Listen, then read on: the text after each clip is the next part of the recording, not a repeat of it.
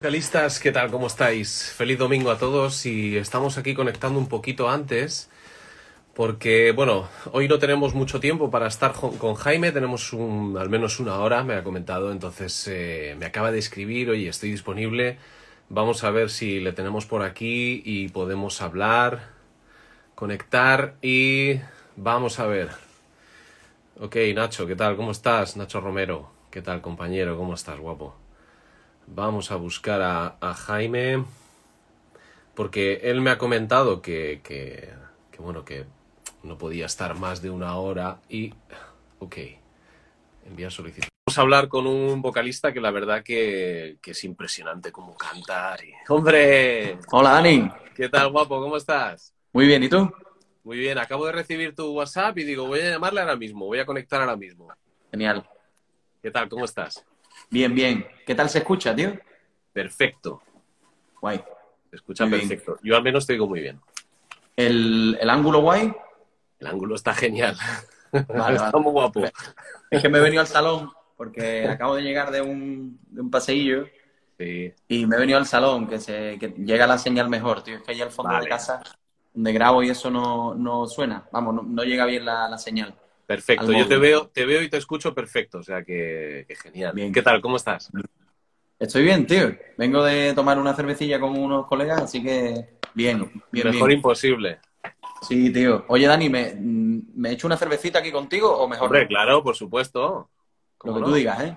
Por supuesto que sí. Estás en tu casa, tanto en tu casa física como en tu casa aquí de Instagram. Muy bien, muy bien, perfecto. Es un placer, tío. Es un placer tenerte aquí. Igual, el mío, el placer mío. Tenía ganas, tío. Desde que me lo dijiste el otro día, digo, esto va a estar guapo. Y el formato es de puta madre. Estuve viendo las de las que las otras que tienes colgadas, vi un poco por encima y me parecieron súper interesantes. Así que. Esto fue una, una, una, movida de estas de cuarentena que se me pasó por la cabeza y dije, pues venga, pues para adelante. Claro, sí, claro. La verdad que es un gustazo porque estoy conociendo compañeros maravillosos, tío, y la verdad que que me está sorprendiendo también porque yo lo, orienté un poco al rollo de técnica vocal. Pero, mm.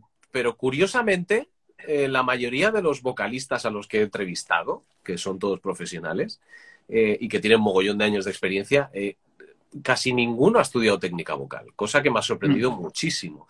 Me ha sorprendido por una parte, por otra no, ¿no? Porque también lo de la técnica vocal como que ha evolucionado estos últimos años, ¿no? Y es algo novedoso pero eh, no sé, ¿qué me puedes contar tú así de, técnica vocal? ¿Qué cosas que hagas tú? Porque yo he leído alguna entrevista tuya y comentabas que al principio andabas un poco jodido, ¿no? Con la voz. Además, tú tienes unos registros altos, rompes mucho la voz y eso no es fácil gestionarlo, ¿verdad? Sí, tío, yo tenía sobre todo problemas intestinales con el tema de, de, sobre todo el mantenimiento, ¿no? Que es una de las herramientas que yo considero la más importante casi, ¿no? Porque al final eh, lo mío ha sido un poco ensayo y error. Al principio no, obviamente descubrí, descubrí un poco por mí mismo las capacidades y los límites ¿no? que, yo, que yo manejaba y, y, fue pues, como decía, ensayo y error en la carretera, teniendo cuatro o cinco conciertos seguidos, pues me daba cuenta que al tercero estaba, estaba muy fastidiado y probablemente era la gestión de la, de la energía, ¿no? ¿no? No era capaz de gestionar muy bien lo que, lo que tenía que demostrar en el, en el escenario. Eso me llevó a... bueno, no llevaba muy bien tampoco el tema de la, de la alimentación en cuanto a cenaba muy fuerte muchas veces, ¿no? Y es algo que, que antes de los conciertos, pues, una persona que utilice mucho su voz, pues tiene que cuidar mucho, ¿no? Entonces yo era en ese, en ese sentido, en esa época, bastante rock and roll no importaba, bueno, que hay pizza, bueno, una hamburguesa, ¿no? Pero vamos al turrón, nos comemos lo que sea y después eh, cubata, chupito, lo que sea, ¿no? Bienvenido sea. No, no, digo, no digo que no haya que hacerlo, ¿no? Sino que, hay que saber hacerlo. Hay que saber eh, aplicar ese, ese factor. Y, mi problema era, bueno, pues que terminaba a lo mejor el concierto, me había tomado una copa a lo mejor o algo así después del bolo y de repente tenía muchísimo reflujo. ¿Vale? Entonces ese reflujo por la noche, al, acostarme, provocaba una erosión eh, en, la, faringe que, era, que me hacía muchísimo daño y me pasaba noches y noches tosiendo. Y yo no sabía de qué era realmente. Entonces fui al especialista de la barriga, fui al especialista de, en fin, a todos los médicos habidos y por haber, y cada uno me decía pues una, un error diferente que yo estaba cometiendo, ¿no? Entonces me mandaban homeoprazol, me mandaban mogollón de, de pastillas que, que, no paliaban claro. lo que, el problema real que yo tenía. Y al final lo que me ayudó más fue seguir una serie de rutinas, aprender a respirar, aprender a hacer ejercicios de relajación, unas rutinas alimentarias y, por supuesto, lo que más, eh, aprender a utilizar el diafragma.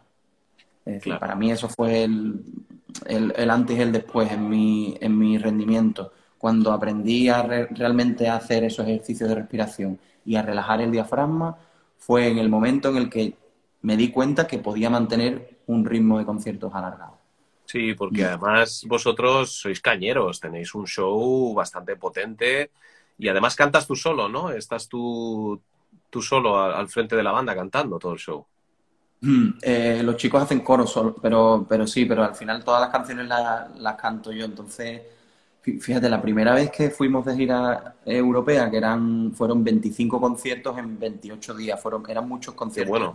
Muy, muy poco tiempo y, además era el mes de diciembre, carretera, bueno, ¿qué te voy a contar? Al final es furgoneta chunga, teníamos muy pocos recursos, íbamos a, así un poco a la virulé y, y bueno, bajamos el repertorio le bajamos medio tono al, repertorio entero porque es que era una era ensayo y error como te decía antes yo ya venía un poco preparado con una serie de rutinas que sí que seguía todos los días mm, en cuanto si ahora después profundizamos en eso pero el, el, punto era que, que, teníamos que conseguir yo yo tenía que ir sobre seguro es decir yo no podía al sexto concierto yo no podía decir no puedo más entonces comenté con los chicos chicos qué os parece esto qué podemos hacer eh, al principio hubo un poco de reticencia, porque claro, las canciones cambian un poco y, los ensayos había que ensayarlas diferentes, pero bueno, se acostumbró, los chicos fueron, fueron comprensivos en ese sentido y lo, empezamos a ensayar de esa manera y lo aceptaron guay y, y los shows no cambiaron realmente, al final lo, hicimos todo ¿Estás, muy bien. ¿Estás hablando de esta gira cuando fue? ¿En el primero, el segundo o el tercer álbum? El 17, porque realmente nosotros empezamos en el 13, pero no hicimos eh, gira europea hasta el 17, segundo álbum. El segundo ya fue el que nos dio un poquito más de cancha y, la primera gira fue diciembre del 17, la, la, europea. Hemos hecho dos, realmente, dos giras europeas largas. Hemos hecho, aparte, conciertos sueltos como tal desde, desde el 14, sí que hemos hecho cosas en Alemania, en Francia, Reino Unido, pero gira larga, larga como tal 17, si fue la primera. Qué bueno. Claro, además, escuchando el primer disco, o sea, vais, pero arriba. O sea, tú vas o sea, yo escucho ahí Skid Row, escucho, yo qué sé, de todo, tío. O sea, pero lo más potente, que digo, pero este tío está loco. O sea, qué máquina es, además, ¿no? Porque hay que echarle un par de cojones, desde mi punto de vista como vocalista, decir, voy a grabar esto y luego lo voy a hacer en vivo. Porque además vosotros no vais a hacer un bolo dos eh, cada tres meses, sino que os planteáis currar en serio para hacer giras eh, por Europa y decir, hay que defender esto a muerte. Mira, el primer disco fue una suerte de experimento que, realmente no, éramos ni una banda ni siquiera. Estábamos Nando y yo, que teníamos un, local que compartíamos porque él hacía unas movidas y yo hacía otras. Y no, teníamos, un, teníamos un ordenador y teníamos él, él, él estaba empezando en, en el tema de la, de la producción un poco, ¿no? Y, él me, me, lo propuso, me dice, oye, tío, tengo unos riffs, tú, ¿qué tal, tío? ¿Tienes una...? Yo tenía otra, otra banda y yo le había hablado a él que tenía otra, otras canciones por ahí y tal. Dice, tío, ¿por qué no lo intentamos montar en tiempo libre que tengamos, ¿vale? Entonces nos aventuramos y digo, venga, pues vamos a hacer, a ver qué sale. Empezamos a enseñarle las canciones a algunos colegas. Y, y esas canciones, la peña nos decía que yo tenéis que hacer algo con esto, porque esto realmente eh, tiene algún puede tener algún tipo de, salida, ¿no? En, escenarios o, en fin, o hacer algo con esas canciones que no se queden ahí. Total, que nos planteamos la, posibilidad de presentar esas canciones a, concursos para sacar pasta y poder grabar esas canciones bien, sin ningún tipo de... Sí, pero realmente ni siquiera habíamos salido a, a, tocar ni nada, sino teníamos esas cuatro o cinco canciones por ahí, ¿no? Entonces empezaron a salir mm, certámenes, eventos movidas y, planteábamos la posibilidad de, bueno, pues venga, si ganamos, si conseguimos esta pasta, nos metemos en el estudio y lo hacemos bien. Y salieron, salieron bien, salieron varios, varios concursos que ganamos, que, tuvimos que ir a tocar incluso, y ya fue cuando montamos un poco la banda. Que sentisteis obligados ya, estabais obligados a hacerlo, sí o sí. hablamos con Rafa y con Sergio y les dimos, mira, Rafa tocaba en el local de al lado, Sergio era compañero nuestro de otra banda de versiones, y les dijimos, tío, tenemos esta, este, este problema, entre comillas, y que tenemos que resolver estos bolos porque hemos planteado esto, ¿no? Entonces, bueno, sacamos esas, esas movidas adelante y, grabamos el, conseguimos la pasta y grabamos el disco, eso fue en 12, pues en el 13 grabamos el, disco con ese dinero que habíamos conseguido, alquilamos un chalet, Nando y yo, durante un mes y nos fuimos ahí y tiramos de colegas. O sea, todas las acústicas las grabó Antonio Reina, que es un guitarrista de aquí de Cádiz, después Cecilio, otro bajista de por aquí también, nos hizo los bajos, las baterías las hizo otro colega. En fin, hicimos un, un gran sándwich de, muchos sabores y salió con la producción, con Nando la producción y, conmigo, y, salió el Backward States of Society, que es el, primer álbum, y tuvimos la suerte, justo cuando, cuando lo, lo publicamos, que el segundo o tercer concierto que dimos en la ciudad había un, un paisano que curra en, en Movistar ahora, ¿no? en su día telefónica y le moló muchísimo el, le moló muchísimo el show y vino a hablar con nosotros después y nos dijo, oye chicos, esta, esta, música podría perfectamente sonar en contenido audiovisual porque creemos que, que, tiene peso, no sé qué. Os voy a dar un contacto que, que, puede, que, puede que le mole esta, esta música, ¿no? Y nos pusimos en contacto con esta persona que, resultaba ser el director de la editorial de ellos, que tienen una pequeña editorial que incluye contenido musical en, en series y en publicidad y bueno, eh, hubo cinco canciones de ese primer disco que, metieron como en el catálogo del, canal de Fórmula 1 que ellos tienen. Y eh, tenían un canal y esas canciones pues estaban sonando 24/7 durante ese campeonato de Qué bueno, tío. Eso estaba muy guay. Lo único es que esa plataforma estaba empezando, ¿no? Entonces no había tanta gente que tuviera esa plataforma. Entonces tuvo una repercusión que ni, que ni de coña habíamos pensado pero tampoco fue una repercusión tan brutal como puede sonar, ¿no? Que dices tú, coño, wow, Hoy en día sí, ¿no? Pero en el momento estaban empezando ellos también y bueno, hubo una repercusión, digamos, sencilla, entre comillas. De, todas maneras, seguís en la agenda de Movistar, por lo que yo he visto, ¿no? Porque yo os he visto en, la tele. Sí, digamos que hubo un periodo desde el segundo álbum, no, no, lo, no lo hicimos con ellos, lo hicimos nosotros solos. Y curiosamente, el segundo álbum fue como una especie de, entre comillas, eh, vamos a hacerlo aunque, aunque no, no, sepamos qué va a pasar.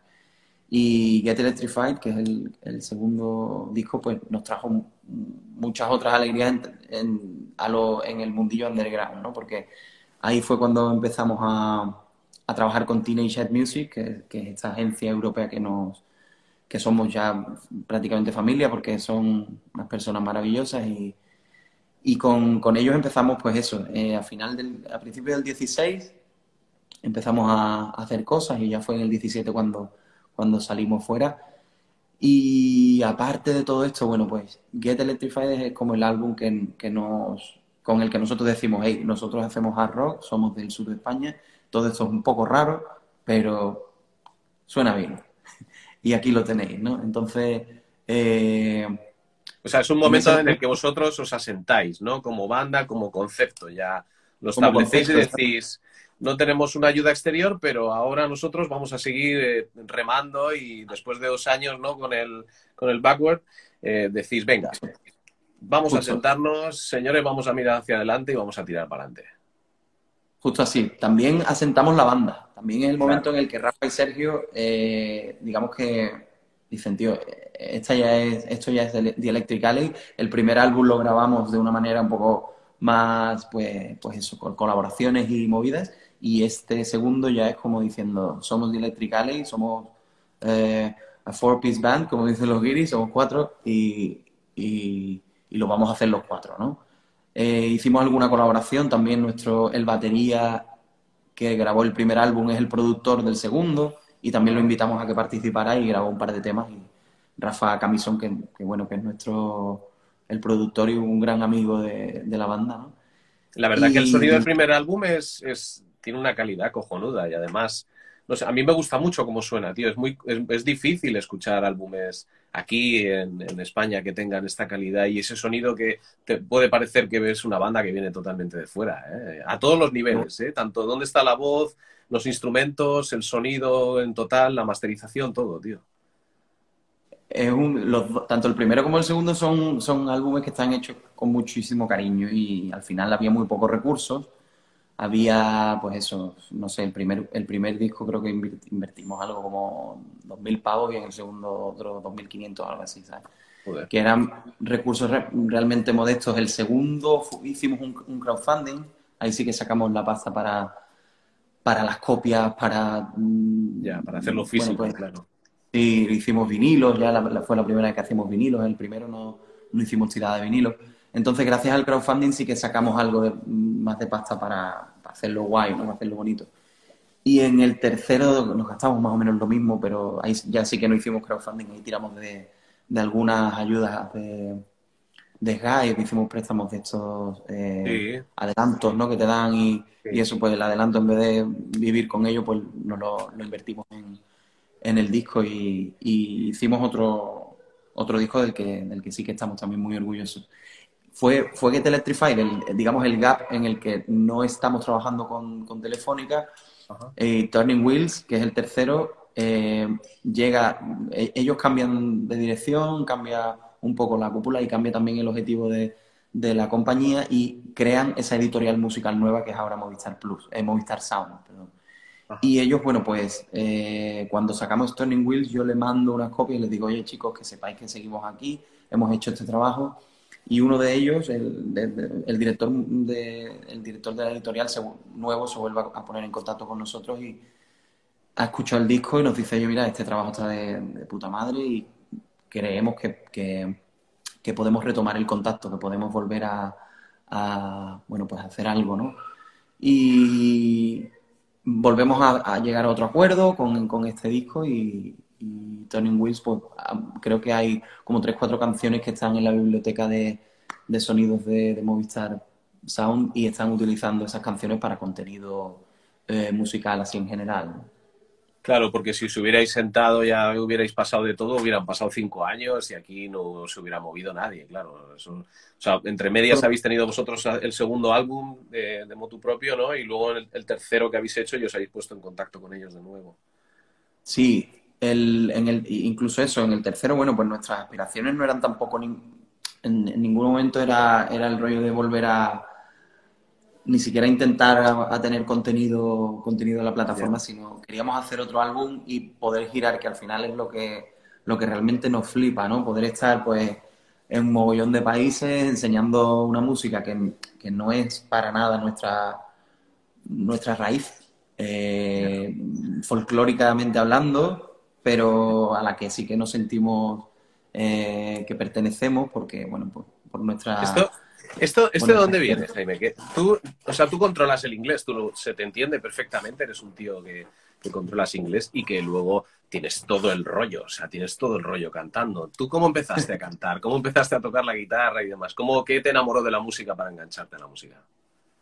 Pues yo creo que desde pequeño en casa, con la música de mis padres en el tocadisco, como yo creo que como la gran mayoría de la gente, me empecé a, a darme cuenta que había ahí algo, un mundo que era, que era impresionante, ¿no? Que no entendía, pero que quería de todas las maneras posibles entender. Entender por qué esos sonidos, esas armonías, pues funcionaban, funcionaban de esa manera. Entonces, fue un poco, en, mi casa no hay, no hay músicos, entonces en mi caso fue un poco mm, ensayo y error, como todo un poco en mi vida musical. Eh, había una guitarra que una vez mi tío trajo a casa y yo se, pasó dos o tres años en la, guitarra ahí en casa sin que, sin que nadie la pillara y un día un, un amigo mío vino a casa, la vio y, la afinó. Y yo le dije, oye tío, ¿por qué no me enseñas algo? Pues en base a eso empezamos a tocar juntos en casa, después me enteré que había otro chaval en el colegio que, que tocaba y, empezamos a hacer canciones ¿no? juntos. Y yo creo que ahí tendría 12 años, 13 años por ahí. Y empecé a hacer pues esas, esas primeras canciones con, con los tres acordes básicos, ¿no? ¿Y qué escuchabas tú? ¿Qué escuchabas? De, de muy pibe, en casa sonaba, sonaba, sonaban los Beatles, a mi madre le gustaba mucho la salsa, la música latina, y sonaba, bueno, pues mucha canción de autor, sonaba Bob Dylan, sonaba clásicos, así que, que, puedes escuchar en, muchos sitios, ¿no? También había un, un, factor que creo que en la adolescencia me marcó y es que en Rota hay una base americana y hay una, una radio que emite para toda la provincia. En realidad emite para la base, pero llega a toda la provincia, ¿no? 102.5 y había programas de radio de, country, había música brutal que decía, que la ponías y decía la, claro, tío. la radio Giri, ¿no? Y escuchabas esos acentos y decías, wow, tío, pero parece que estoy en, ¿sabes? En, el sur de, de, cualquier estado así, mm, donde la música es un, es un, es un pilar muy importante. La religión, vamos. Sí. Y, con, esa, con esa música me gustaba mucho un, programa de, country que sonaba los, domingos en concreto. Y ahí me gustaba mucho eh, intentar entender las letras directamente, porque en esa época todavía no estaban estas webs eh, de, de, lyrics que, te metes del tirón, ¿no? Y ya a los cinco minutos incluso o, googleas y ya te sale la letra, ¿no? Entonces el juego era intentar escribir en un papel mm, lo más rápido posible esas letras, ¿no? Y después hacer lo posible por encontrar el disco en una tienda, pillarlo y ver en el libreto si venía la letra, ¿no? Pues muchos ni venían. Pero esa, esa, esas movidas sí que me gustaban mucho. Con, a partir de los, 13, de los 12, 13 años sí que me empiezo a, a profundizar en, el, en la música más, en el rock, por este programa que había en los 40 principales, no sé si te acuerdas, que era de videoclips, que era... Eh, lo ponían a la hora de comer por ahí y ponían unos cuantos videoclips y ahí descubrí eh, algunos vídeos de... Era la época del, del Get a Grip de Aerosmith. Y salía... la primera canción que vi fue Crazy, ese videoclip con Liv Tyler y Alicia Silverstone. Entonces, cuando yo vi ese vídeo, aparte obviamente de, del amor por, por, estas dos chicas, eso no, no era, para mí no era normal, ese sonido y esa, ese conjunto de armonías y ese, esos tonos agudos. Yo creía que cantaba una chica. Claro, era un niño y no, no, no entendía bien. Tenía menos, he dicho 12 años, pero en el, creo que en esa época yo tendría 10 años o algo así. Sí, porque ¿qué edad tienes tú ahora? Si te puedo preguntar. 34. Yo tengo 34. Vale, vale. Y era, y era gracias también a mi hermano. Mi hermano fue, era, mi hermano tiene eh, tres años más que yo y era pues un poco el que, el que descubría primero eso y yo miraba así desde atrás, ¿no? Y en, principio, pues ese fue el primer disco que me grabaron, y lo grabó un primo mío, después nos pillamos el, el These Days de Bon Jovi, que también salió un poco por esa época, el Crossroads y el, el These Days. Y, ahí empezó un poco mi, el gusanillo, ¿no? Lo que es el, el amor por las armonías. Son, son grupos que, que trabajan mucho esa, esas armonías y, y, a mí es lo que más me llamaba la atención de, de la música en esa época la capacidad de dos personas de, o de una misma persona de montar dos voces en, en un mismo plano Y, y, conseguir un, efecto brutal, ¿no? Que, es que tú te emociones al escucharlo. Claro, y el registro tan agudo que tienes, ¿cómo lo descubriste? ¿Cómo, cuando empezaste, qué, qué sensación tenías? Pues al principio, mira, yo recuerdo también, eh, en mi casa había un disco de, de Laura Pausini, Mira qué bueno. Eh, que salió, yo creo que el primero, el primero que es del 94, el 95, por ahí. Un disco no, una cinta, una cinta. Yo vi el, la escuché y le dije a mi, a mi madre, yo, esa tía canta súper guay, no sé, me parece súper guay. En la época, tendría pues eso, nueve años por ahí. Y mi madre me compró la cinta y me pasé horas y horas estudiando el, el, sonido y el tono. Y yo me acuerdo que intentaba cantar lo que cantaba ella. ¿En serio? Pero no podía, claro, obviamente. Lo intentaba así, intentando hacer el falsete. ¿no? sé cómo realmente cómo buscaba el tono, ¿no? Después también apareció un, disco de, Alejandro Sanz, que era ese, ese más, que tuvo una repercusión brutal. Y me llamó muchísimo la atención la capacidad de esa persona de mantener las notas en el tiempo.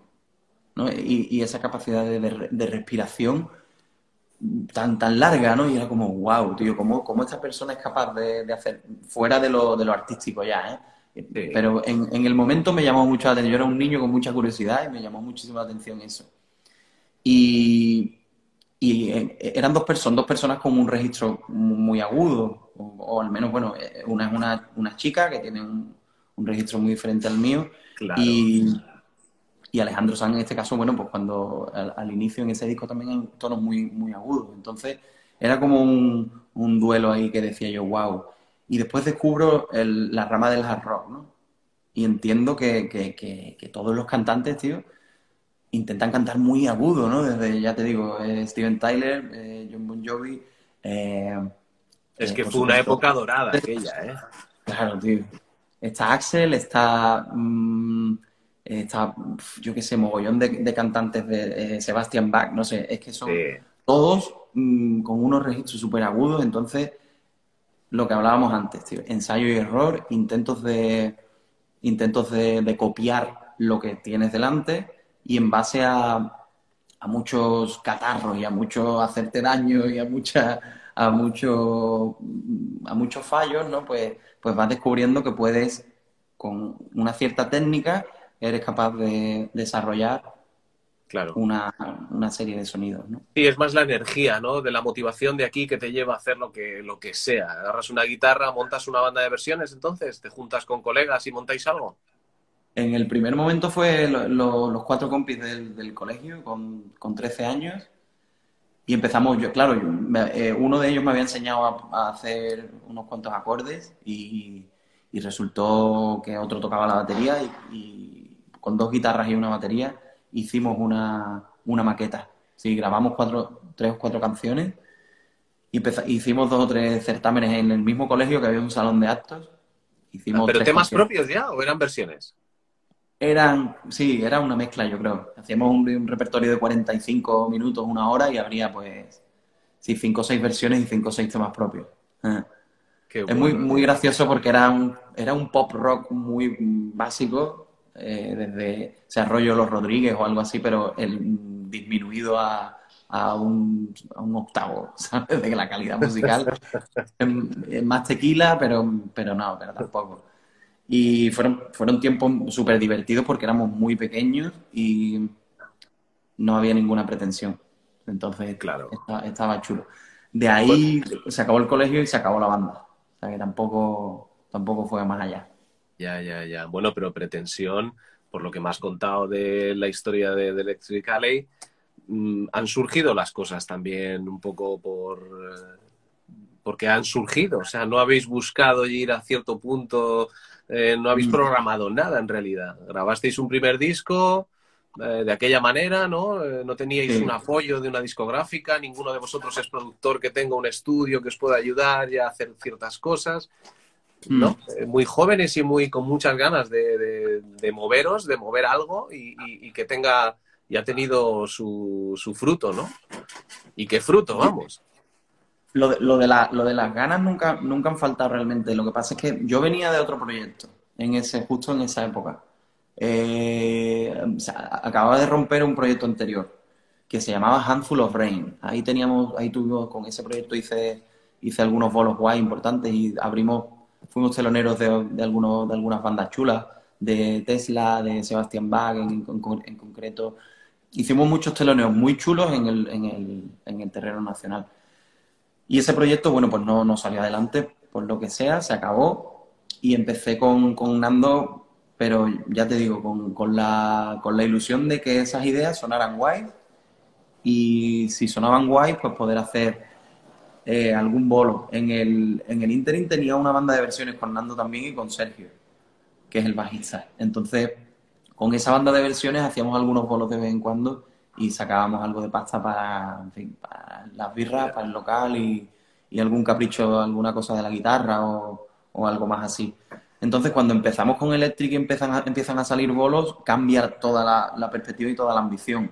Cuando hacemos el primer disco, vemos que eso es factible, o sea, que es factible, que, que el producto llega y que a la gente le, le puede gustar. Entonces dijimos, sí, si esto está guay, y si esto le gusta a la gente, ¿por qué no, no nos lo tomamos realmente en serio?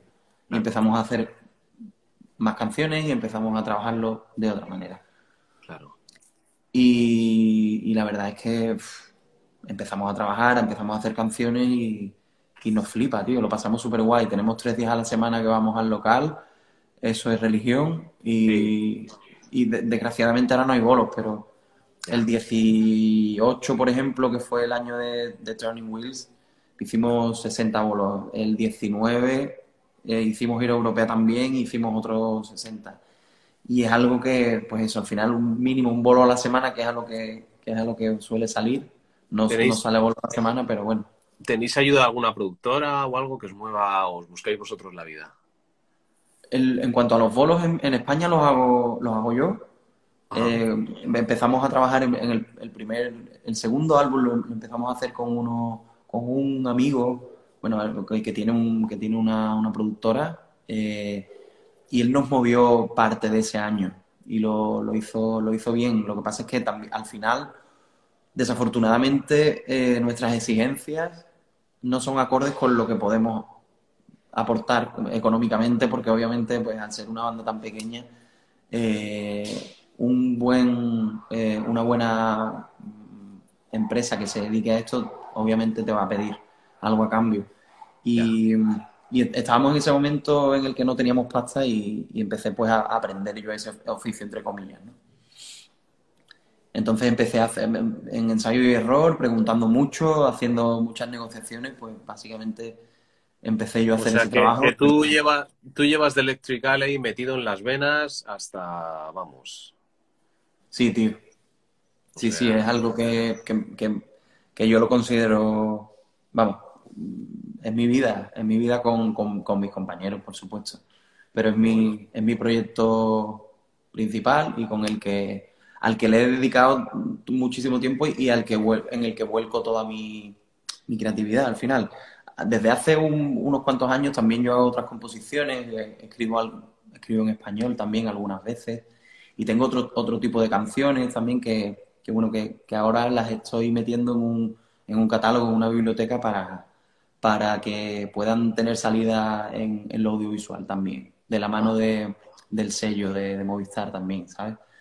Porque básicamente tenía un montón de canciones en un, en un cajón y me daba mucha pena. Me daba, mucha pena que estuvieran ahí. Entonces, este año, después justo de, abrir el estado de alarma, me fui al estudio de, de Ráfaga Camisón, precisamente, que es el, que grabó el segundo álbum de Electric, y grabé una, una demo con temas en español, así me gusta mucho, es una cosa diferente, es un poco más tranquilo y, y, probablemente lo voy a sacar dentro de no mucho, en plan así para los amigos, ¿sabes? También, así un poco, son cuatro, cuatro temas y, con ese proyecto, bueno, pues también, también estoy ilusionado, pero sin ninguna, con mucha menos ambición que, el nuevo álbum de Electric, que va a ser algo realmente en lo que... esto ya está terminado, de lo que te estoy hablando ya está terminado, ya está hecho. Y bueno, pero tú eres músico, eres compositor, eres cantante y necesitas desarrollar todo lo que llevas dentro y no, nosotros no somos solo el proyecto en el que estamos metidos a tope, o sea, cuando coges la guitarra, escribes en español lo que tú dices, ¿no? Y te salen otras cosas. Mm. ¿Por qué no? Correcto. También hace un, hace un par de años hice una música para un, un, audiolibro de poemas. Y era ah, una, es, una, es un proyecto de, de, mi hermano. Él es poeta y, y, su idea era pues hacer este, este libro y que, que, que, los poemas fueran musicados y que él los recitara. ¿no? Entonces fue un proyecto súper chulo, lo presentamos en, varias ¿Cómo se llama el proyecto? He visto algo que has publicado ahora. Se llama A mi isla eh, en tierra firme y es, es, un, es un libro de poemas musicados y tiene un CD al final. Ese, ese libro trae un CD y, bueno, y es, un, un, proyecto súper ambicioso, muy bonito, en el que participábamos, creo que éramos 15 personas al final, porque había... Eh, si éramos 12 músicos y, y, el, y mi hermano que, que, recitaba en este caso, ¿no? Y había algunos actores también que, que participaban en la, en la, escena porque algunos de los poemas eran, eran actuaciones y fue súper divertido, es un espectáculo eh, muy, muy, con muy poca aspiración porque al final es todo montado entre amigos, pero... Pero con mucho corazón. Con mucho amor, con mucho amor, sí, sí, sí. Y lo de la, la composición, yo nunca había escrito nada para una cosa así, ni por supuesto compuesto. Y al final utilicé la guitarra, mucho la guitarra acústica, con afinaciones abiertas y... Ajá. Fueron, eran cosas así que, nunca había probado y que, me, llamaban mucho la atención y a él le gustó mucho, ¿no? Él, al final es el director de la movida y, y él aceptó lo que, vamos, él guiaba también mucho en, oye, me gustaría algo así, ¿no? Entonces pues yo trabajaba en esa, en esa idea, ¿no? O sea, te has adaptado, pero has desarrollado en ti otra, otra faceta que no, claro, que no, no, habías experimentado. Sí, mira, tengo ahí el libro, te lo voy a enseñar, porque lo tengo justo ahí.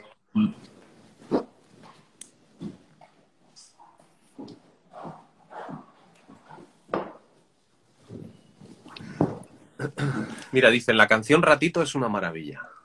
Ole. Es, bueno, esa, es la, canción principal del, del, vídeo, ¿no? Del, libro vídeo, del libro audio, perdón. Entonces es este libro de poemas y al fondo traía un CD, ¿no? Con, la, con las ah. canciones. Y es una maravilla. Ahí en el, en el Instagram de, de, creo que se llama Amisla, el Instagram del proyecto. Ahí se puede, creo que se puede conseguir el libro. Sí, creo que lo he visto, alguien lo ha puesto por aquí, puesto arroba a mi isla. Sí, ¿no?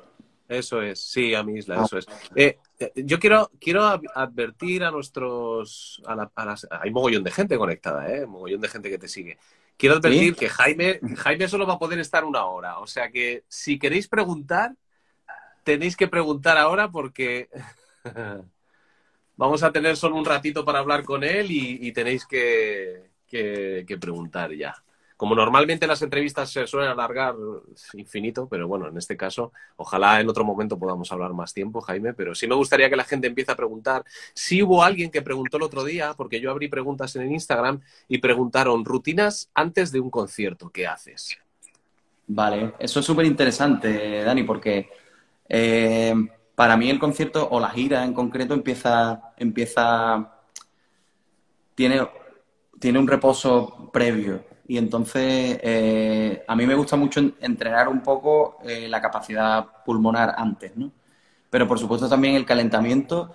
Y yo, yo doy algunos, algunos cursos, desde hace un par de años doy mm, técnica vocal a, tres o cuatro amigos. Eh, al final no lo hago como algo profesional porque tampoco estoy demasiado formado. Yo a partir del primer disco pues sí que me lo empecé a tomar un poco más en serio y, y si seguí una serie de, cursos de una, de una pro que se llama eh, Catherine Sadolin, que tiene un, es una chica que, enseña en, la, en una escuela que hay en Copenhague de, técnica vocal.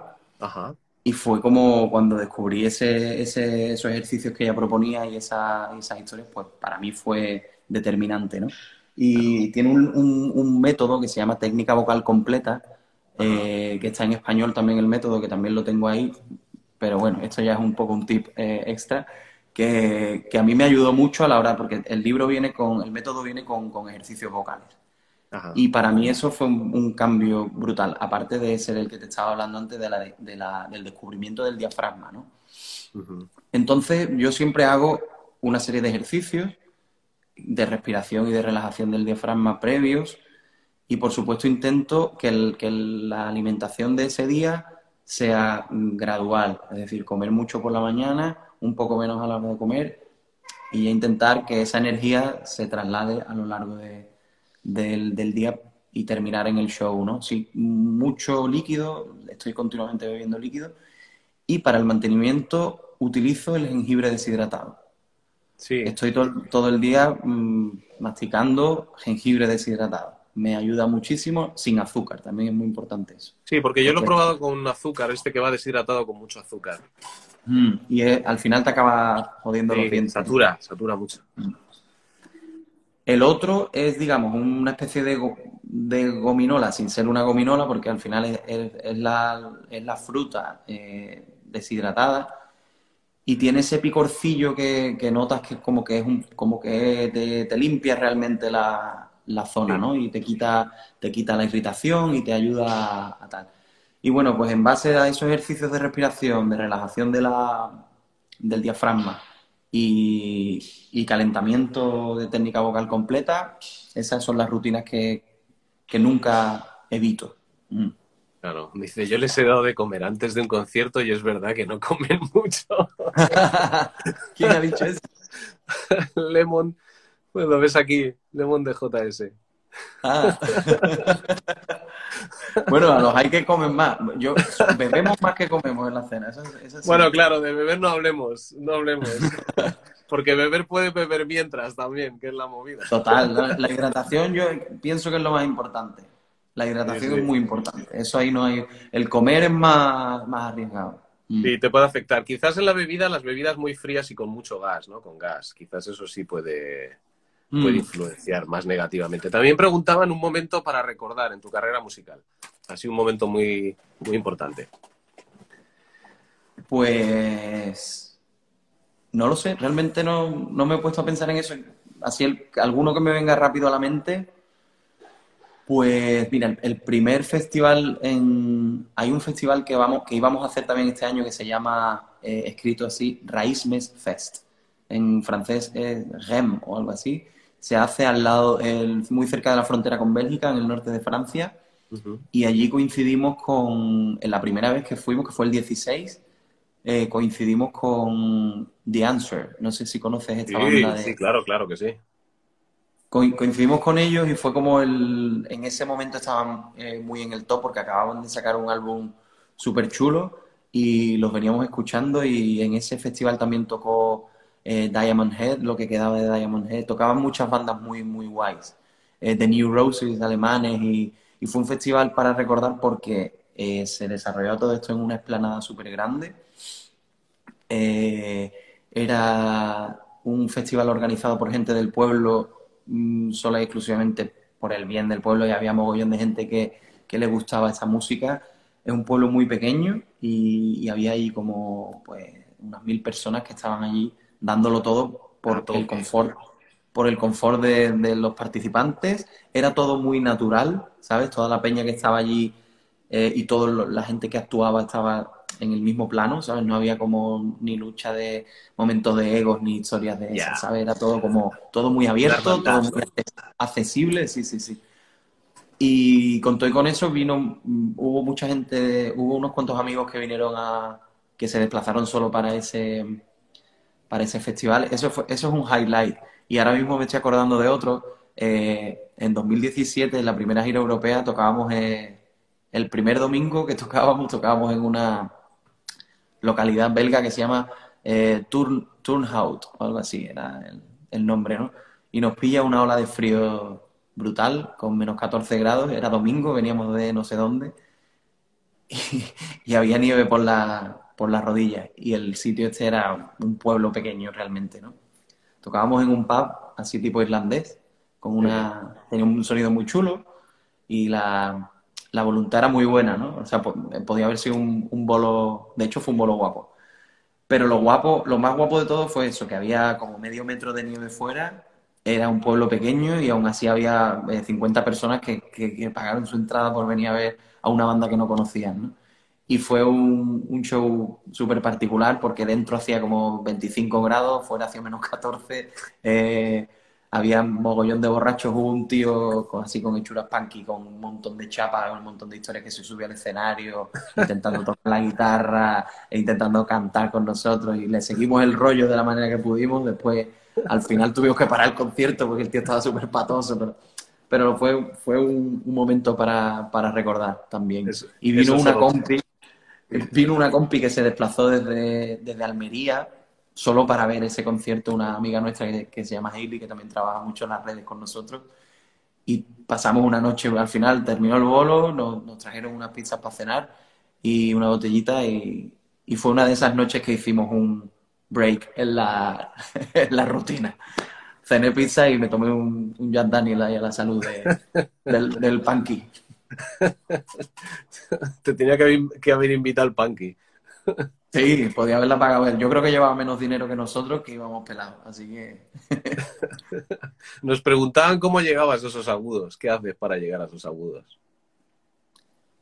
Eh, yo creo que ha sido el fruto de el fruto y, el, del trabajo y del, ensayo y, del error, de, hacerte daño muchas veces y de, y de buscar tus propios límites, ¿no? Yo creo que al final es como, como, un, como cualquier mm, deportista, ¿no?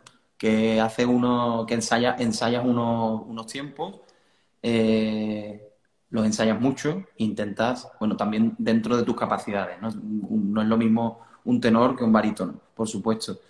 Pero bueno, un barítono puede explotar sus capacidades al igual que un tenor explota las suyas. Entonces, pues yo creo que eso, que marcándote, marcándote unos límites, unas, eh, como unas, unas metas a corto plazo, equivocándote mucho y haciéndote daño muchas veces hasta el punto en el que dominas eh, tu límite. Y eh, cuando dominas tu límite, pues ya sabes desde dónde puedes partir y hasta dónde no, no debes llegar. Cuando sabes que vas a hacerte daño, muchas veces te lo traspasas y, bueno, las consecuencias pues ya sabes cuáles son.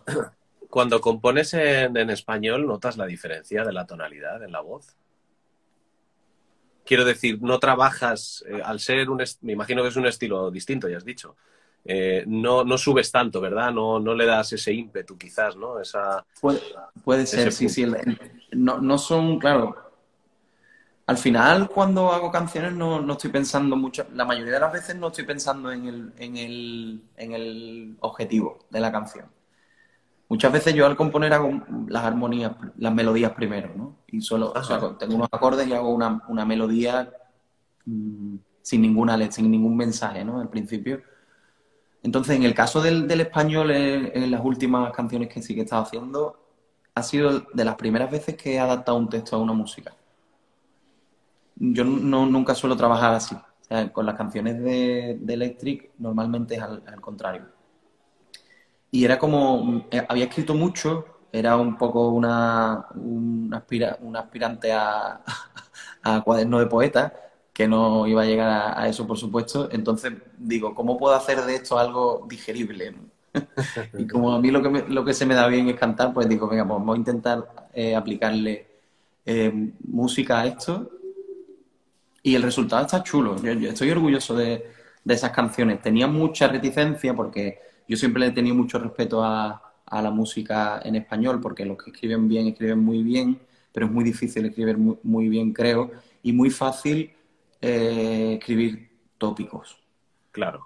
Entonces me parecía un reto de la hostia, y no creo que lo haya hecho muy bien, pero sí que creo que es un trabajo decente en ese sentido.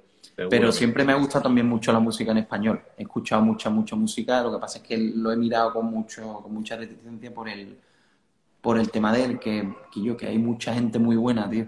Demasiada gente que escribe muy bien. Entonces, eh, en inglés también pasa, pero creo que el terreno es más vasto, ¿no? Entonces me daba menos miedo. Ya. Sí, el inglés hay mucho tópico, ¿no? En las letras, sobre todo. Que yo muchas veces he dicho que cuando escuchas y traduces canciones que nos han gustado, dices, uff, casi prefiero no haberla traducido, porque lo que están diciendo no. Ya ves. Ya ves. Sí, sí, sí, que pasa también.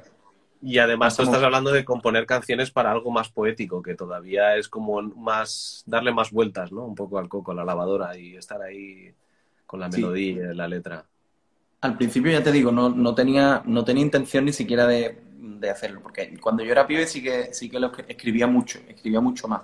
Ya después con la adolescencia eso se me... Vamos, a partir de los 18 19 años dejé de, escribir en español porque tampoco no perdí el sentido, no lo, no lo hacía y bueno, me dedicaba a hacerlo en inglés y me gustaba mucho. Y ¿Qué influencias, perdona Jaime, ¿qué influencias tienes ahora, sí, para, para incentivar tu, coco para... La creatividad, ¿no? Pues estoy escuchando muchísima música moderna, grupos, grupos modernos que están haciendo música retro.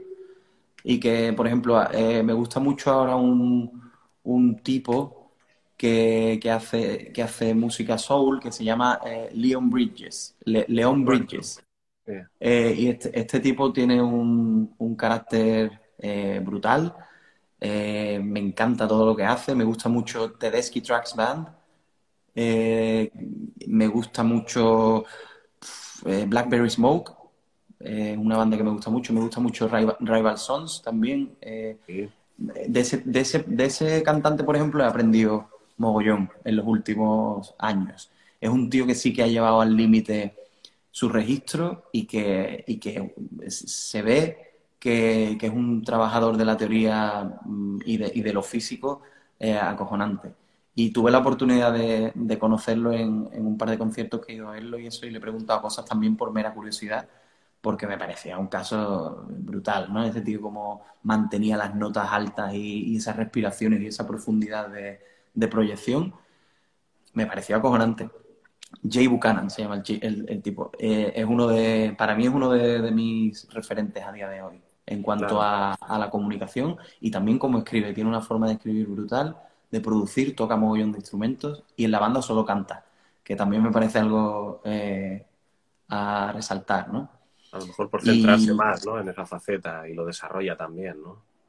Yo creo que en este caso es eso. Él tiene su proyecto, su disco en solitario y con, y con Rival Souls yo creo que ha decidido ese, elegir ese, ese papel de frontman y, y, al turrón. Sí, sí, sí.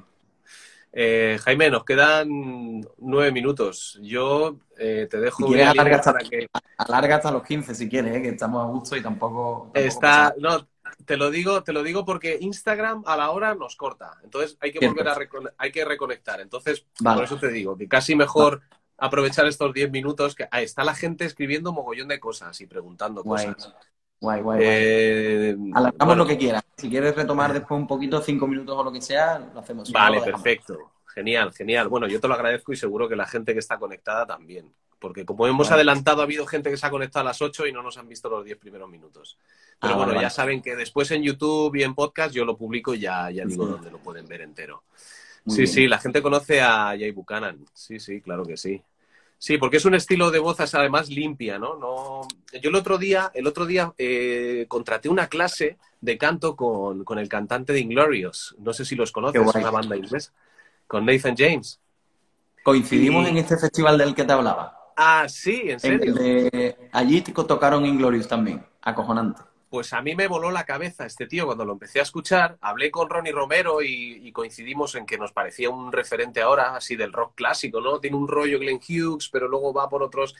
Y le contraté una clase y estuve el otro día una hora con él. Y la verdad que me voló la cabeza. El concepto que tiene de la técnica vocal, eh, cómo cambiar, cómo, porque yo también tengo la voz rota y me dijo, pues para no romperla tienes que hacer subir la laringe de esta manera, tal, y me voló la cabeza, tío. La verdad que mola escuchar.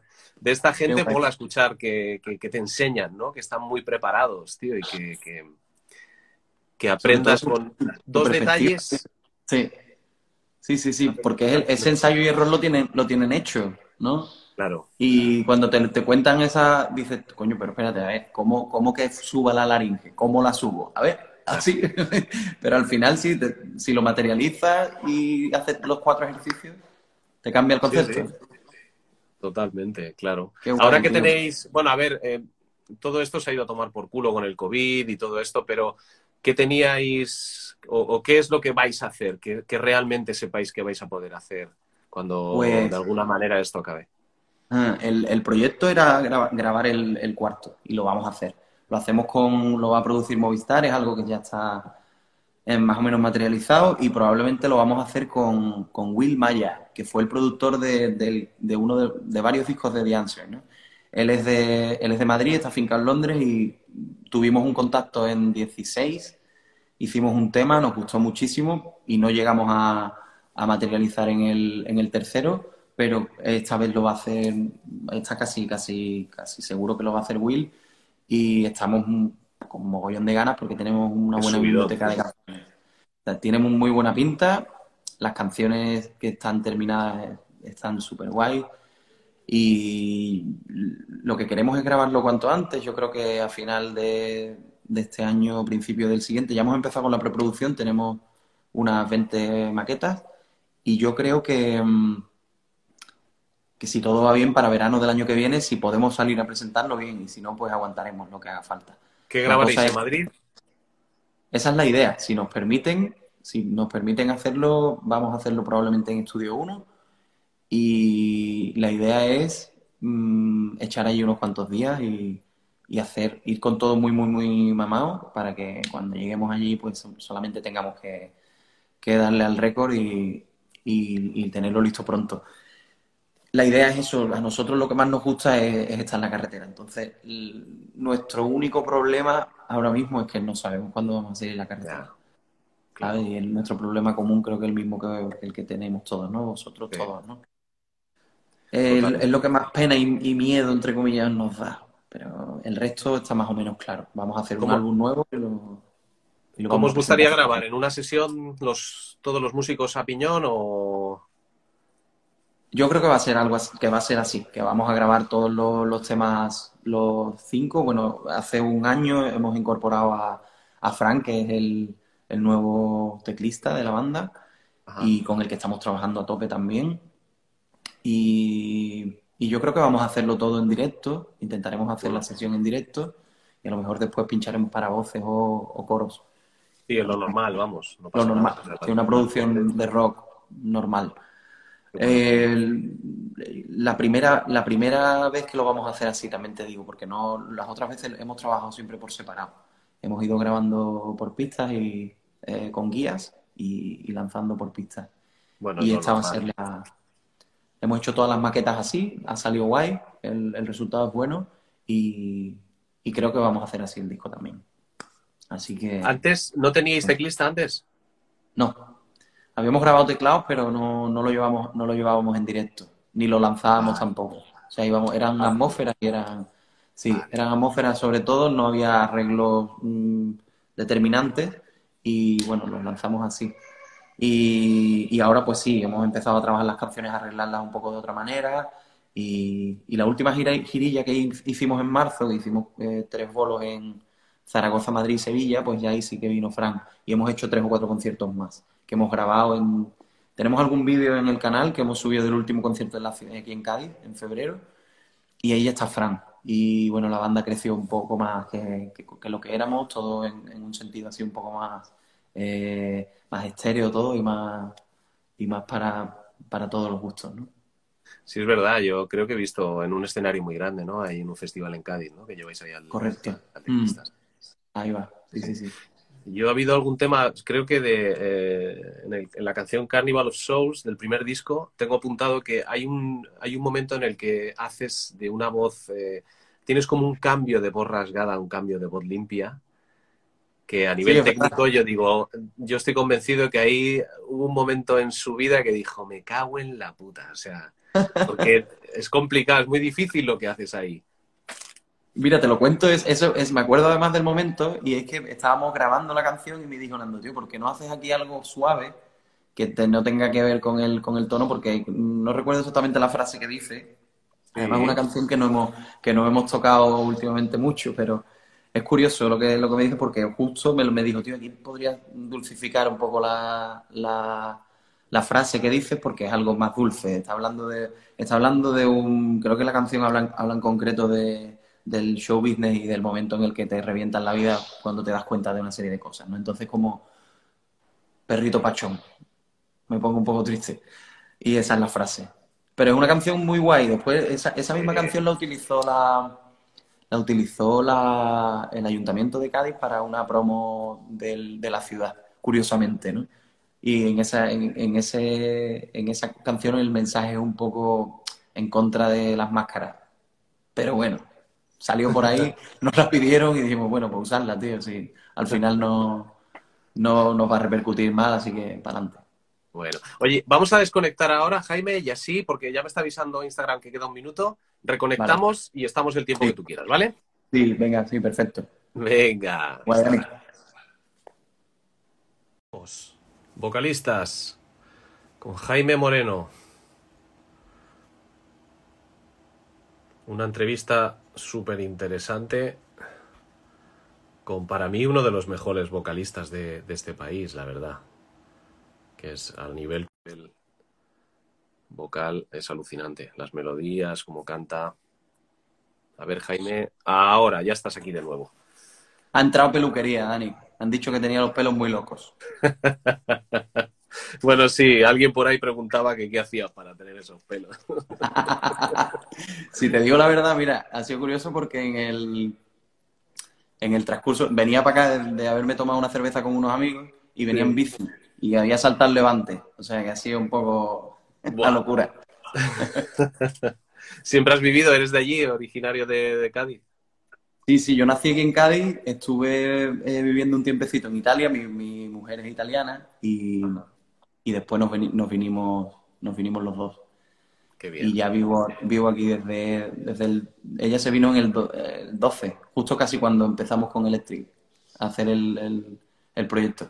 ¿Te dio tiempo a hacer algo de música ahí en Italia?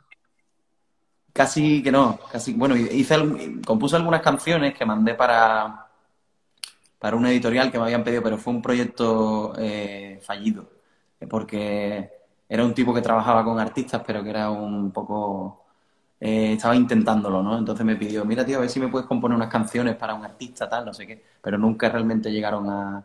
Vamos, creo que no llegaron a nada. Y si o no lo sabes, no te has enterado. Y la incluyó en algún sitio, como un colega, una vez que estaba, en un, estaba caminando por un centro comercial con su nieta, un tío ya mayor, y dice, estaba tarareando una canción que estaba sonando por el, por el audio del centro comercial y la empieza, ve el hombre que la nieta lo estaba, lo estaba tarareando, la canción.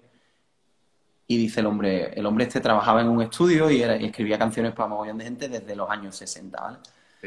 Y dice que estaba ahí y, la nieta de cinco años empieza a tararear una canción que está sonando y le pregunta, el, abuelo, se da, el tipo se da cuenta que, que, esa canción le suena de algo, ¿no?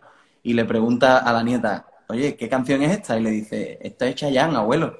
Y el abuelo a los cinco minutos se da cuenta que era una canción que él había compuesto en el año 80 y algo y que le, había, que, le habían en, en Puerto Vallarta, en el año 90 y algo, habían estado unos tipos a los que él le había compuesto esa canción tocando y esos tipos le, habían cedido en una noche de morazo esa canción al productor de Chayanne. Bueno, la cosa es que el tipo, yo no sé si estoy hablando más de la cuenta, pero la cosa es que el tipo se metió en una en un berenjenal con la Sky y al final le tuvieron que indemnizar de la hostia, o sea que fue una, un peluseo gordísimo. Pero cuando bueno, a ti de momento no te han llamado, ¿no? De, Italia, de nada. A mí no, no creo que pase, no creo que suceda. No creo, eran otros tiempos. Ya tú sabes que a partir de los 2000 y pico para adelante, ya la música no genera lo que generaba, ¿no?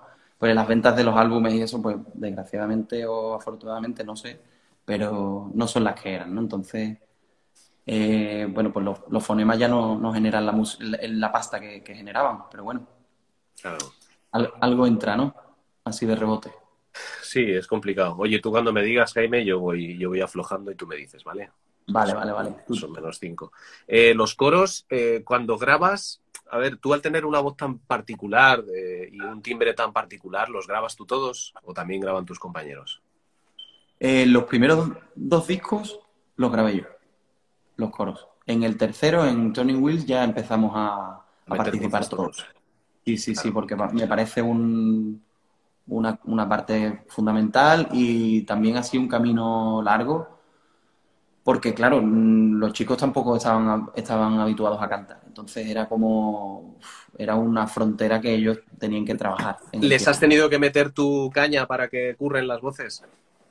Sí, ha sido algo, ha sido algo mutuo. Ellos también querían, querían profundizar en eso. Y era es que si sois una banda de mucha carretera, yo creo que eso, tío, es, es obligado. Es, fundamental. Mm. Y nos hemos ido dando cuenta, hemos ido aprendiendo con el tiempo, ¿no? Tanto ellos como yo, a lo que ellos son capaces de hacer y yo a lo que, a lo que les puedo exigir. Al igual que mi, trabajo con la guitarra es muy limitado porque yo no soy guitarrista, y a mí me encanta la guitarra y soy un, amante de la guitarra y de los efectos y de la historia y de buscar texturas, pero no soy un buen ejecutor. Entonces, a mí mi, mi mentor y mi, mi, profesor es Nando, ¿no? Entonces él es el que me guía en ese sentido y, y yo intento hacer lo mismo pues con las voces, ¿no? Y en ese sentido, pues ahora estamos haciendo un trabajo súper guay porque mm, en las maquetas nuevas sí que estoy intentando que ellos, que ellos las canten y en todos los ensayos ellos ya están metiendo las armonías y están trabajando muy bien en las armonías, que ya lo hacían desde el anterior, pero ahora ya es como, wow, me, estáis, me, estoy impresionando con, con, con sus capacidades. Entonces, de verdad, esa evolución tiene que volar, ver cómo trabajan los compañeros las voces, porque además genera otro tipo de unión, ¿verdad?, entre los músicos. Es, y, el tema coge otro, otro cariz, ¿no? Otro ah, Totalmente. Totalmente. A mí me, a mí me flipa el rollo de, de, que, de, que entendamos las armonías como, como algo... Eh, súper necesario, ¿no? Como algo como que la canción con armonías es, se multiplica por, por mil, ¿no? Y es algo que, que hay que trabajar, como tú has dicho, que hay que llevar a, los directos de la forma más fehaciente posible. Y es verdad que nos hemos dedicado, que, que, muchísimas bandas que escuchamos han llevado coros enlatados, ¿no? Y que han llegado, en los directos han llevado cosas pues que, que forman parte del show, ¿no? Pero al final, cuando estás en la calle y no tienes recursos y tienes que hacer salas pequeñas y que ser lo más real posible, ¿no? Entonces, ahí es cuando te das cuenta de, de que lo real es lo que, lo que se mantiene en el pequeño formato, ¿no? Muchas veces digo que si tú eres capaz de, de, mantener, de enseñar una canción con tu, con tu guitarra acústica y que la canción sea lo que o, represente lo que tú quieres que represente, es que es una buena canción, ¿no? Pero cuando la vistes, cuando le das ese, le pones un traje de, de, de pasta, pues pues está más guapa, ¿no? Está más guapo. Y, el, y el, el, resultado es, es otro.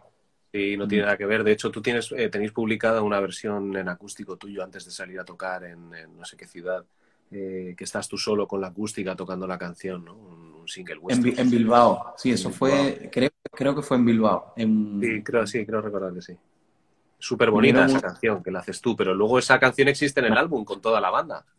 Sí, e, e, es una canción de, Turning Wheels. Eh, se llama Thunderbird or Vulture, como eh, eh, ave fénix o, buitre, ¿no? es un poco una que quiero ser, ¿no? En, este, en este juego.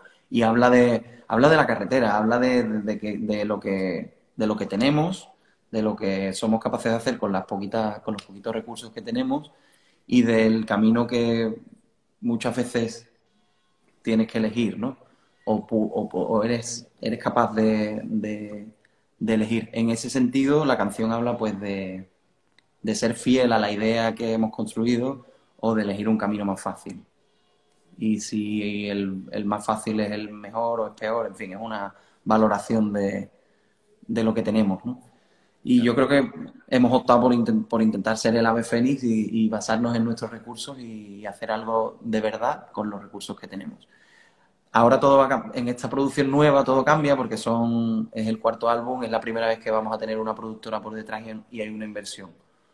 Mm, esto quiere decir, en un contrato discográfico con una multi, tú ya sabes que mm, todo cambia, pasa de ser tuyo a no ser tuyo y pasas a ser una, un trabajador, una trabajadora de una empresa, entre comillas. Entonces es como una es una especie de cesión de tu arte a la que no estamos acostumbrados y, tampoco estamos, mm, creo que no estamos todavía preparados, pero que nos vamos a tener que acostumbrar. Va a haber muchas cosas que no vamos a, entender, que no vamos a, compartir, pero que creo que puede ser un viaje bonito por el hecho de, llegarle a más personas. ¿no? Entonces hemos trabajado tres álbumes de una manera, de esta manera hemos llegado a mucha gente y de esta nueva manera pretendemos llegar a más gente con, eh, con ese, esa plataforma ¿no? de, audiovisual que, que, puede pues, llevarnos a, sobre todo también el mercado latinoamericano, ¿no? que, ellos tienen mucho mano por allí y bueno, eh, vamos a hacer probablemente un par de canciones del álbum, las vamos a hacer en, en castellano también. Ah, mira, qué bueno. Es algo que estamos, que, que hemos hecho en, en, maquetas, que suena, suena muy atractivo y a lo mejor no sé, no sé si vamos a incluirlas en el disco finalmente, si van a ser eh, bonus track o si va a ser material de promo, pero probablemente lo vamos a hacer. O sea, todavía estáis un poco madurando lo que va a ser el, el, contenido. El contenido total, claro. Sí, porque estamos hablando ya de un planteamiento filosófico bastante diferente, ¿verdad? Eh, yo entiendo lo que estás diciendo, de firmar con un, que no es lo mismo porque ahora, y además tienes toda la razón, ahí lo comparto 100% contigo, no sabemos dónde va a ir todo esto, ¿no? Internet nos ha abierto muchas ventanas a mucha gente, pero mm. al fin y al cabo lo que hay que coger es coger la furgo y irte al pueblo y a la ciudad y que la gente te vea y vender los discos en mano, que la gente los compra ahí cuando va a verte. Pero, por ejemplo, no tenemos acceso a Latinoamérica, aunque podamos eh, pagar promoción por internet, no, no hay nadie allí que diga, señores, estos son de Electric Alley, este es su trabajo y dentro de tres meses van a venir aquí y les van a poder ver. Eso solo lo puede hacer una compañía discográfica, ¿verdad? Una promotora. Correcto.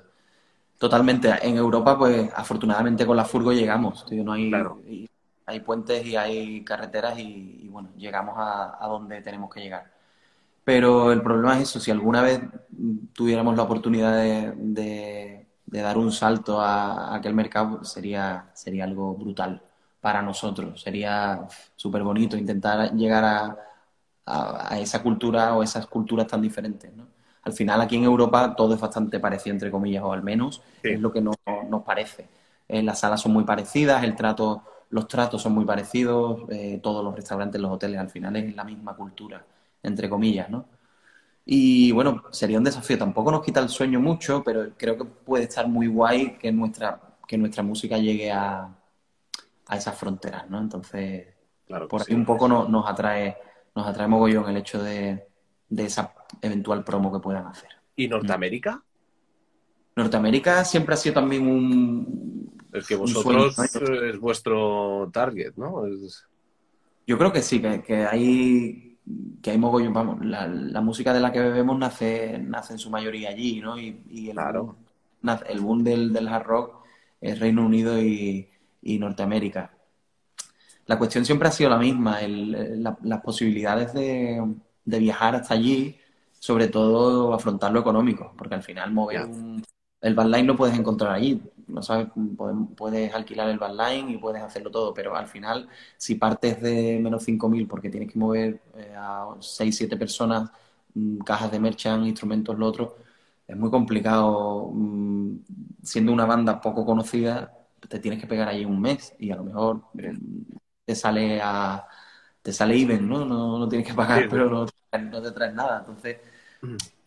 lo guay sería hacerlo, hacerlo bien, hacerlo profesionalmente y decir, oye, mira, nos vamos para allá, hacemos 25 bolos y, también decimos en casa, oye, me voy porque, mm, porque voy a vivir un par de meses de esto, ¿sabes? No, no simplemente porque me encanta y, y, es mi, mi, mi pasión. Hay que pagar facturas y hay que hay que sobrevivir. Y al final, pues todos tenemos, tenemos otro trabajo. A día de hoy, desafortunadamente, no, no vivimos de Electric eh, porque, porque no, no, hay, no hay un rendimiento. Si estuviéramos en los, en los 80, pues, pues, a lo mejor sería diferente. Pero a día de mm. hoy esto es una pasión, esto es nuestro, nuestro trabajo de corazón, pero no es eh, el trabajo que mantiene nuestro, nuestra vida diaria. ¿sabes? Es lo normal, es lo normal. Es lo normal, es lo común al final. Sí, sí, en lo, el underground es lo común. Entonces tampoco aspiramos a mucho más, pero lo que sí que queremos con esta nueva producción es que nuestra música llegue a más gente, que es al final el objetivo, que el disco suene mejor si es posible, que tengamos que sea nuestro mejor disco dentro de las posibilidades y que llegue a más gente, que llegue a donde nosotros solos no hemos podido, no hemos podido llegar. ¿Podéis dominar algo dentro de la producción? Quiero decir, eh, o sea, Estudio 1 es un pedazo de estudio en Madrid. Pero nombres eh, vosotros de productor, en fin, un poco... El estilo está claro que vosotros vais a llegar allí y vais a, sonar a lo que vosotros queréis sonar. Hmm, hmm. Vamos, a, vamos a trabajar con Will muy probablemente, que, ya nos conocemos, que él ya conoce la banda, nos ha visto en directo y hemos, hecho una maqueta previa hace unos años y yo creo que con Will hemos dado con... O sea, él, él entiende muy bien nuestras formas o entendió hace tres años muy bien nuestras formas, cuatro años ya y ahora va a ser como retomar una algo que se quedó en stand-by, ¿no? Y nosotros hemos evolucionado mucho, él ahora ha evolucionado mucho también en, su, en sus formas y yo creo que, va a estar muy bien, que va a ser una producción. Pues nos, cogemos con muchas ganas, ¿sabes? Él, tiene muchas ganas de nosotros y, viceversa. Esto la productora lo ha entendido guay, ¿sabes? Lo han, lo han aceptado y lo han entendido y yo creo que va a ser, nos han dado bastante libertad a la hora de, van a, van a opinar acerca de las canciones, pero desde, el minuto uno nos han dicho, chicos, confiamos mucho en vuestro producto, creo que no vamos a poder comprometernos en la producción, en la producción artística como tal, por lo tanto, mm, elegid a quien queréis, queréis y creéis que lo va a hacer bien. Claro, bueno, vosotros lleváis ya, vuestra firma está clarísima, vosotros el concepto de banda ya está muy claro, o sea, sabe quiénes sois y el sonido que tenéis y el estilo que tenéis. Mm, yo creo que, eh, no es difícil identificar una canción nuestra si la escuchas. Eso está guay. Eso está guay. Mm. Ahí estamos orgullosos. Eh, es, cierto que, que, no, que nos falta mucho trabajo de, de adecuación del sonido y de pulir eh, frecuencias quizá para hacer algo un poco más eh, super pro, ¿no? Que es algo que a veces pues nos ha faltado porque hemos querido influir mucho en las producciones y no somos productores, ¿no? Ya, ya. Entonces eso, eso es un punto a lo mejor a nuestra, en nuestra contra que, que sí que nos hemos, nos hemos eh, inmiscuido demasiado en la producción de, de los últimos álbumes. Tiene Bueno, pero es normal, si sois independientes, tío, o sea... Exacto, exacto. No teníamos a nadie que lo hiciera, entonces hemos tenido que hacerlo un poco Claro. nosotros, de la mano Ahora- del ingeniero productor, ¿no? Claro, ahora será un punto de inflexión, seguro, que cuando estéis con un señor como este señor en el estudio, o sea, vais a ver todo de... eh, bueno, todo desde el punto de vista del estudio, claro. Luego ya vosotros seguís siendo quienes sois en, el escenario y en carretera. Claro.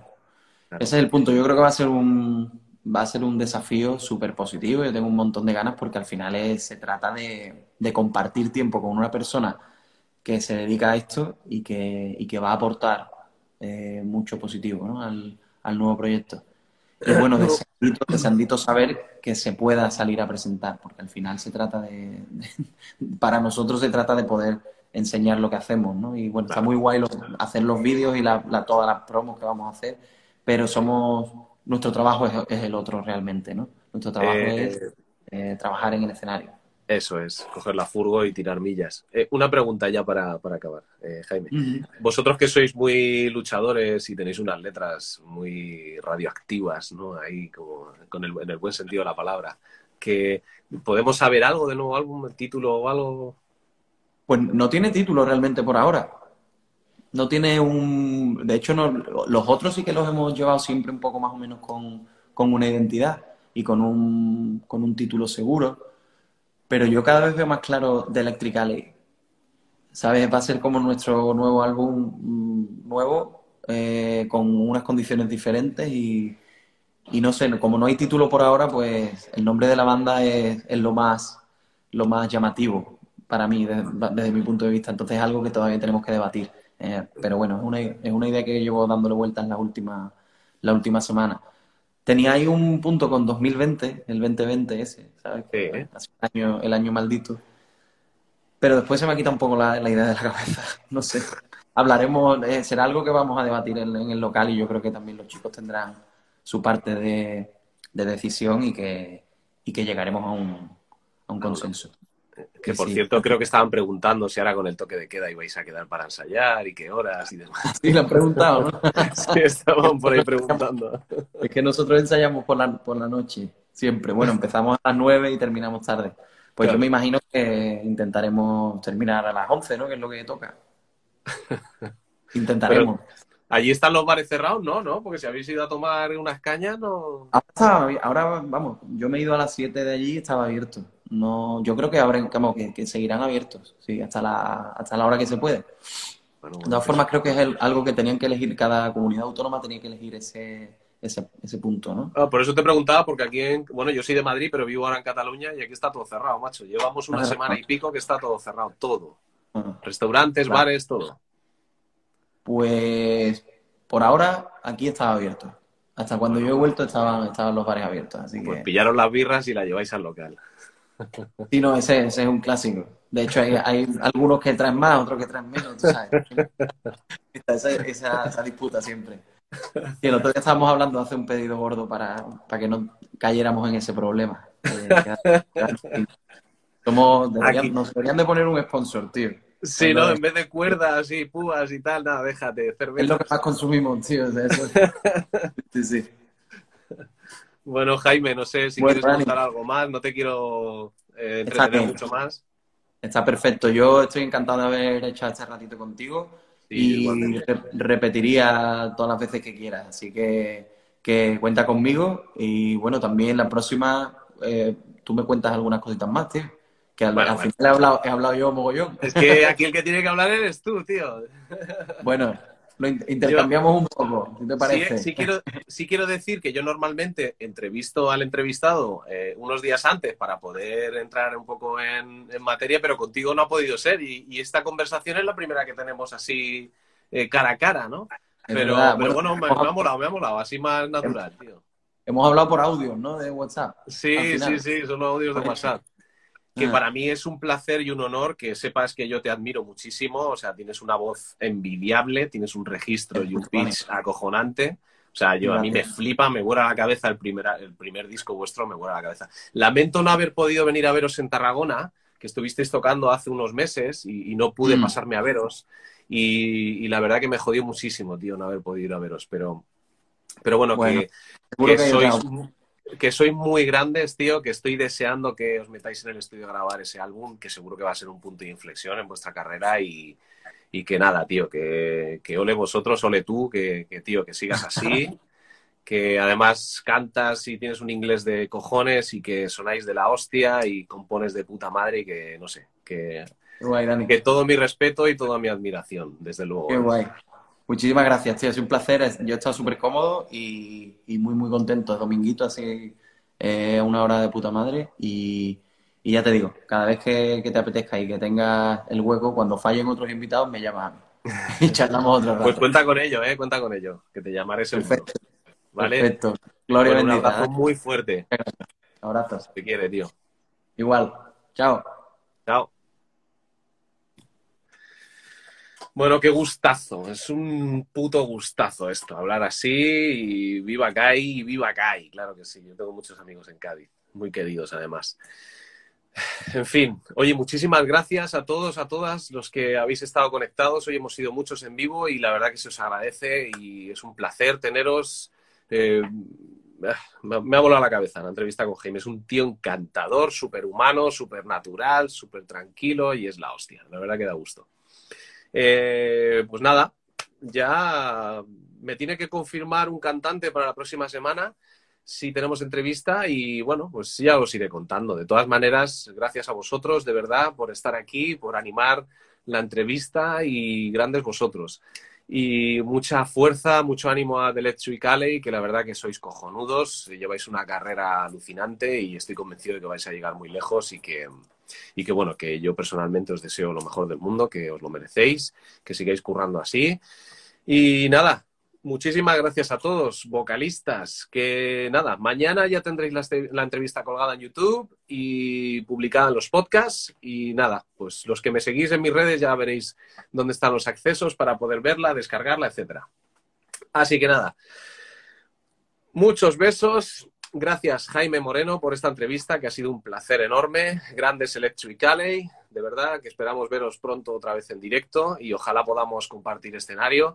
Y nada, saludos a todos, feliz semana, ojalá que todo mejore, que a todos nos vaya un poco mejor, que toda esta locura empiece ya a alejarse de nuestras vidas, que podamos salir a la calle hacer una vida normal, que todos recuperemos nuestros trabajos normales, podamos salir a tocar, vosotros a tomar birras viendo una super banda como The Leche Cali en los escenarios, en fin, todo eso. Nos vemos, familia, vocalistas, un placer y nos vemos. Chao, guapos.